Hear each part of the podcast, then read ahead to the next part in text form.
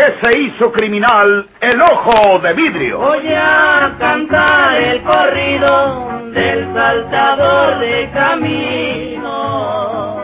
La borrascosa juventud de Porfirio Cadena. Cómo perdió uno de sus ojos y por qué tuvo que seguir la vida criminal perseguido por sus poderosos enemigos. Una nueva serie campeana del escritor norteño, Don Rosendo Ocaña.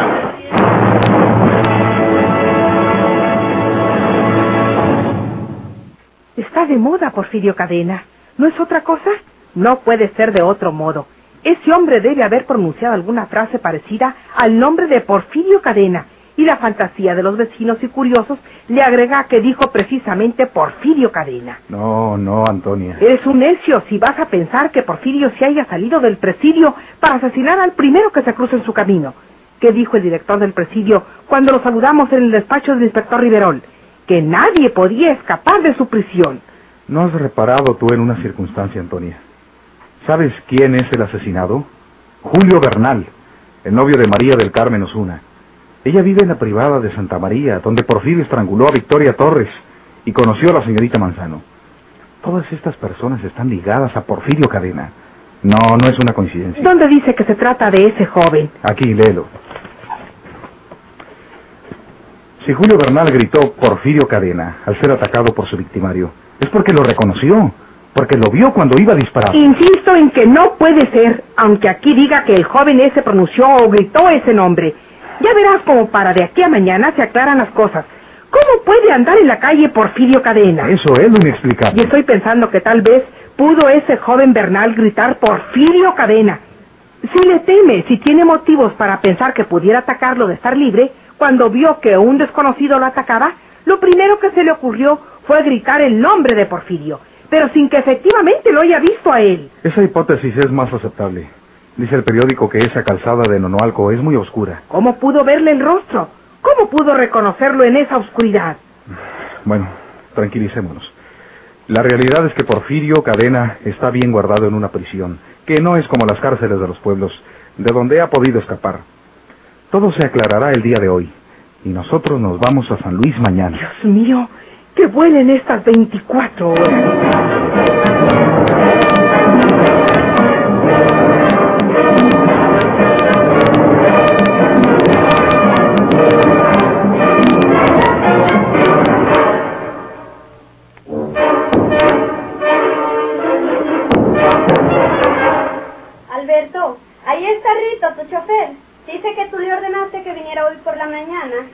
Sí, está bien. Le dije que te esperara en el despacho. Muy bien.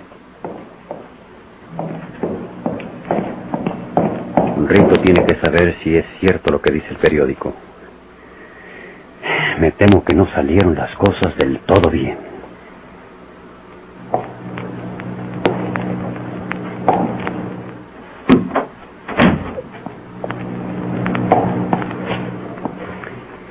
¿Qué pasó, Rito? Buenos días, señor director. Pues todo salió bien. Porfirio está en su celda. No tardamos arriba de una hora en despachar el asunto. ¿Ya leíste lo que dicen los periódicos? Sí, señor. ¿Es verdad que gritó Porfirio Cadena? Pues eh, sí, señor. Fue porque Porfirio le habló al acercársele. Le dijo, párese, amigo. El amigo ese se volteó rápido y antes de que Porfirio le disparara, alcanzó a gritar Porfirio Cadena. ¿Fuerte? ¿Se oyó bien? Sí, señor. ¿Inmediatamente se refugió en el auto? Sí, señor. ¿No hizo ningún intento de fugarse? Ninguno, señor. Yo tenía el motor trabajando. Nomás se subió él y nos arrancamos. Estaba muy oscura la calzada. Como siempre, señor. ¿No pueden haber descubierto alguna particularidad del auto? Yo creo que no, señor. Las placas las cubrí con cemento humedecido. Mm. El auto no tiene ninguna seña particular. Y en aquella oscuridad tiene que haber pasado por uno de tantos. ¿Y no te dijo nada, Porfirio? Nada, señor. Volvimos a la prisión. Lo acompañé hasta su despacho entrando por la puerta privada para no pasar por la guardia. Y luego que se quitó las ropas que usted le prestó, se fue a su celda. Nadie lo vería, Rito. No había nadie. Usted ordenó que se quitara la vigilancia de las crujías. Puede haberlo sentido alguno de las celdas contiguas. Yo le encargué que al entrar se echara la llave. ¿Le diste la llave? Sí, señor. Él la tiene. Vete a la prisión y allá me esperas. Que no pase ningún periódico para el interior. Orden mía. Muy bien, señor. Allá nos veremos más tarde.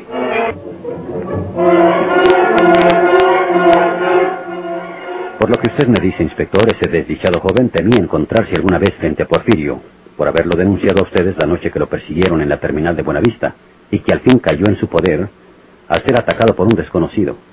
Lo primero que se le ocurrió fue gritar el nombre de Porfirio.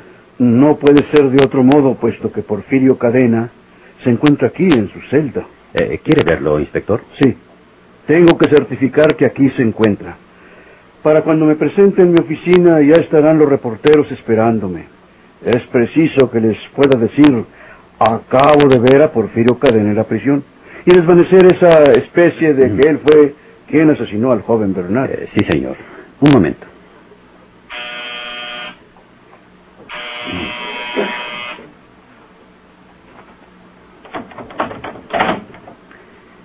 Que traigan al reo Porfirio Cadena.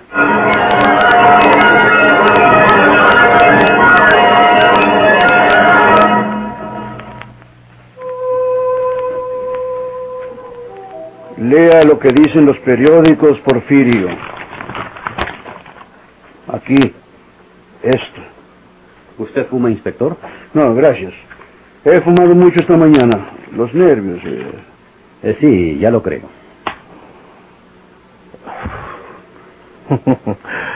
Quieren echarme esa muerte. ¿Cómo si estoy aquí encerrado? Ya les gusté yo para todo. ¿Recuerdas al joven Bernal? No, no sé quién será. ¿Recuerdas a la señorita María del Carmen Osuna? No, no, señor. ¿No tienes idea de quién puede haber asesinado a ese joven Julio Bernal? No, pues yo no conozco casi a nadie de esta capital. Está bien, muy bien. Lo dicho, señor director. Ya nos veremos. Que le vaya a usted bien, inspector.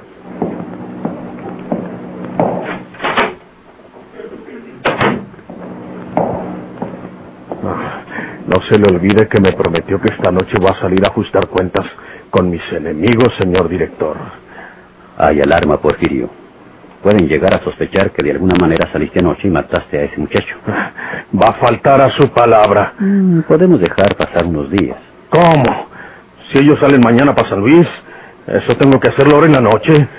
Vamos a suponer que el inspector, por aquello de las dudas, aposta a algunos de sus hombres en las cercanías de la prisión para que observen quién sale y quién entra. No debe salir la noche de hoy, Porfirio. Eso es nomás una figuración suya. Yo tengo que salir esta noche. ¿Y si no te lo permito? ¡Canto! Digo la verdad. Si usted no me deja salir ahora en la noche, digo lo que pasó anoche. Lo grito desde mi celda. Usted no puede hacerme nada. Mm. Muy bien. Saldrás esta noche. Yo cumpliré mi palabra. Vete a tu celda. Afuera está el celador.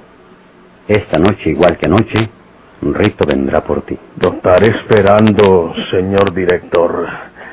Con el permiso. Sí, sí, Porfirio.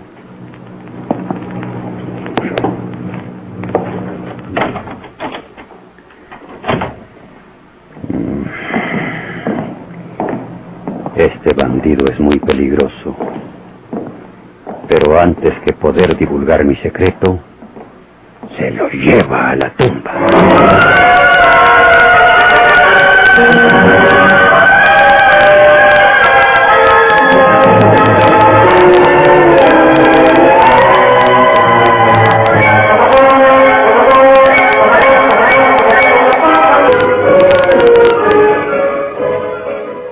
Mientras tomaba su frugal desayuno, Elena Manzano leía el periódico que acababa de recoger en el porchecito de su departamento.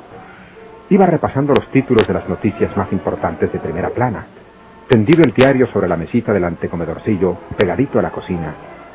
Todo lo hacía deprisa, puesto que le quedaba muy poco tiempo para marcharse al trabajo. Ya le parecía oír los pasos de María del Carmen Osuna, que llegaba por ella para viajar juntas hacia sus respectivas ocupaciones.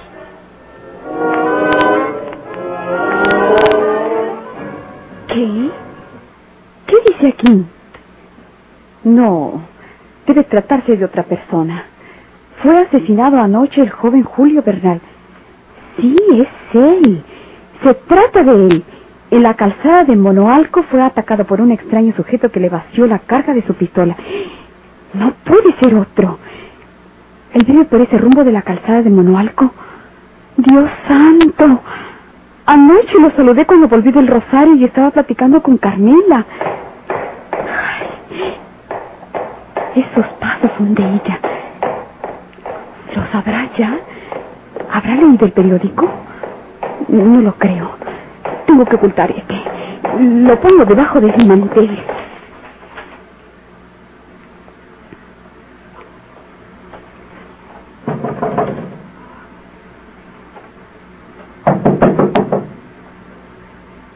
Entra, Carmela.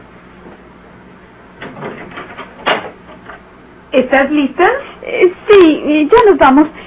Entra un momentito.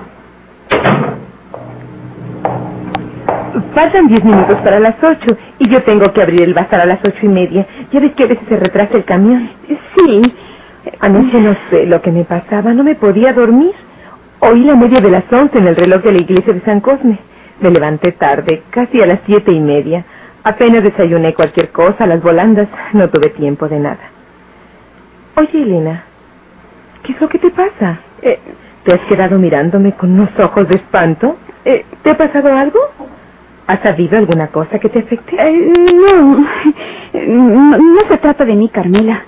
Ay, Dios me dé valor para decírtelo. No leíste el periódico, ¿verdad? No, ¿por qué? Eh, ¿Trae algo importante para nosotras? Carmela, ¿Qué te pasa, mujer? Ya me estás espantando y además estamos perdiendo el tiempo las dos y no llegaremos a la hora del trabajo. Por el camino me contarás lo que sea. ¿O no vas a ir a la oficina? ¿Estás vestida ya? ay, creo que no iré yo a la oficina. Ni tú debes ir al bazar. Ha pasado algo que aún ignoras, Carmela. Lo mejor será que te acompañe a tu departamento. No. Aquí me vas a decir de lo que se trata. ¿Es algo mío? Dilo sin rodeos, Elena. Porque es peor que me estés torturando con esa incertidumbre. ¿Qué es?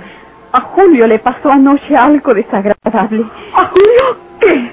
¿Qué le ha pasado a Julio? Está herido. ¡Oh, ¡Madre mía! ¿Por qué? ¿Dónde se hirió? ¿Quién lo hirió? ¿Dónde está Julio? ¿Quién te lo ha avisado? Carmela, ¿Está en el hospital? debe estar en el hospital ahora. Vamos para allá. ¿Verdad que me vas a acompañar? Sí, pero... um, Pide un auto a la parada de San Cosme. Yo lo pago, por favor, Elena. ¿Quieres sentarte aquí un momento, Carmela? No debemos precipitarnos. ¿Qué quieres decir? Será mejor que nos sentemos en la sala. Ven, Carmela. Al cabo, no iremos al trabajo. ¿Grave la vida de Julio? Oh, sí, así debe serlo. No quiere decirme de un golpe, ¿verdad? Siéntate, Carmela. Ha sido una desgracia. Pero tú debes tener el valor y la resignación suficiente para que este golpe no te afecte demasiado. Tú sabes que yo también he perdido a mi hermano Javier. ¿Qué dices, Elena? Julio está muerto, ¿verdad? Carmela. ¿Quién te lo dijo? ¿Dónde está mi Julio? Cálmate. ¿Por qué vinieron a decírtelo a ti? Y a mí no aparecer a su lado en los últimos momentos. ¿Dónde está Julio? Yo quiero ir a verlo. Si no te calmas, si no tienes mucho valor, no podrás hacerlo. La noticia la acabo de leer en el periódico. Un hombre desconocido le atacó cuando iba anoche por la calzada de Monoalco. Se dirigía a su casa, a su hogar. ¿Cómo estará su pobre madre? ¿Quién fue que lo atacó? ¿Qué dice el periódico de ese desconocido?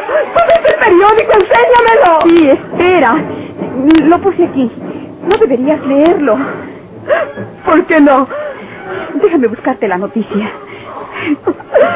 Si no estuviera en presidio, sería que el que lo atacó fuese miserable Porfirio Cadena, el ojo de vidrio.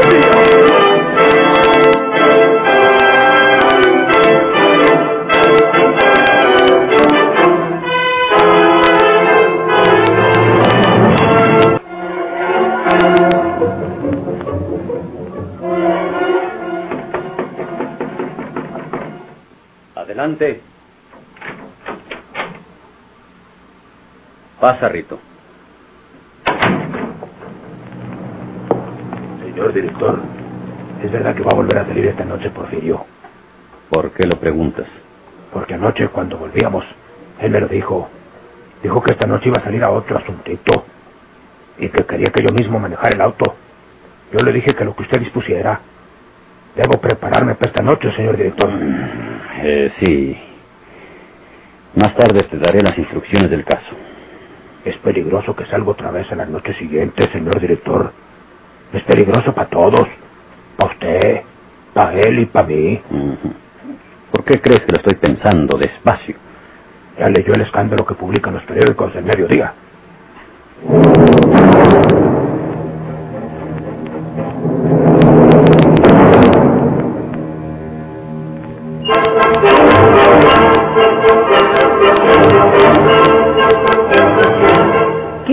Escándalo de los periódicos!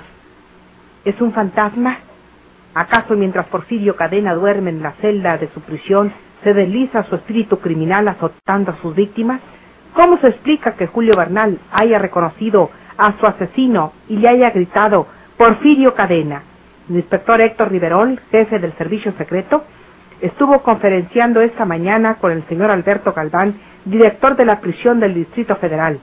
En dicha entrevista no fue posible que estuvieran presentes los representantes de la prensa, pero tenemos conocimiento de que el reo Porfirio Cadena, conocido en los mundos del delito como el ojo de vidrio, fue conducido al despacho de la dirección a interrogarlo severamente por el inspector Riverol. ¡Qué escándalo, eh! Eh, Los periódicos siempre hacen de un ocote una quemazón. Ya verás que para mañana se descubre algo serio relacionado con la muerte de ese amigo. Es cierto que concurren circunstancias raras, como la relación que ha habido entre Porfirio Cadena y la novia de Julio Bernal, o entre Porfirio y los dos, la señorita Osuna y el muerto. Pero no pueden aceptarse sino como simples coincidencias. Nosotros ya no queremos saber nada de esto. Más tarde le avisaremos al inspector que nos vamos mañana por la mañana, como lo convenimos con él, y en el primer tren partiremos. Esta noche haremos las reservaciones. Por la tarde, Polo, a veces se agotan. Eh, en esta temporada no. Mm, Déjame contestar yo. Puede ser el inspector.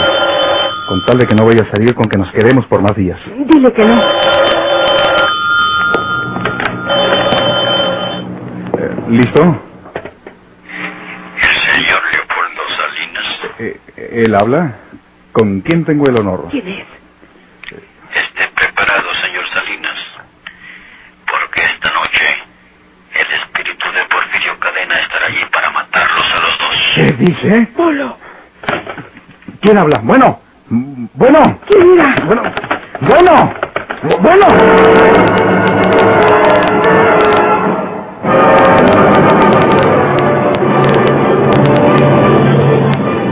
¿Por qué se hizo criminal el ojo de vidrio?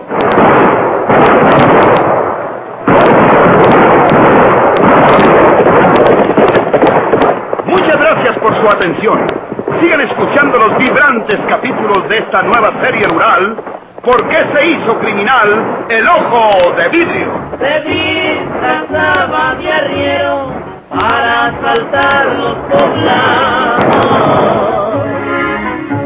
Burlándose del gobierno, mataba a muchos soldados, nomás blanqueaban los cerros, de puros encalzonados.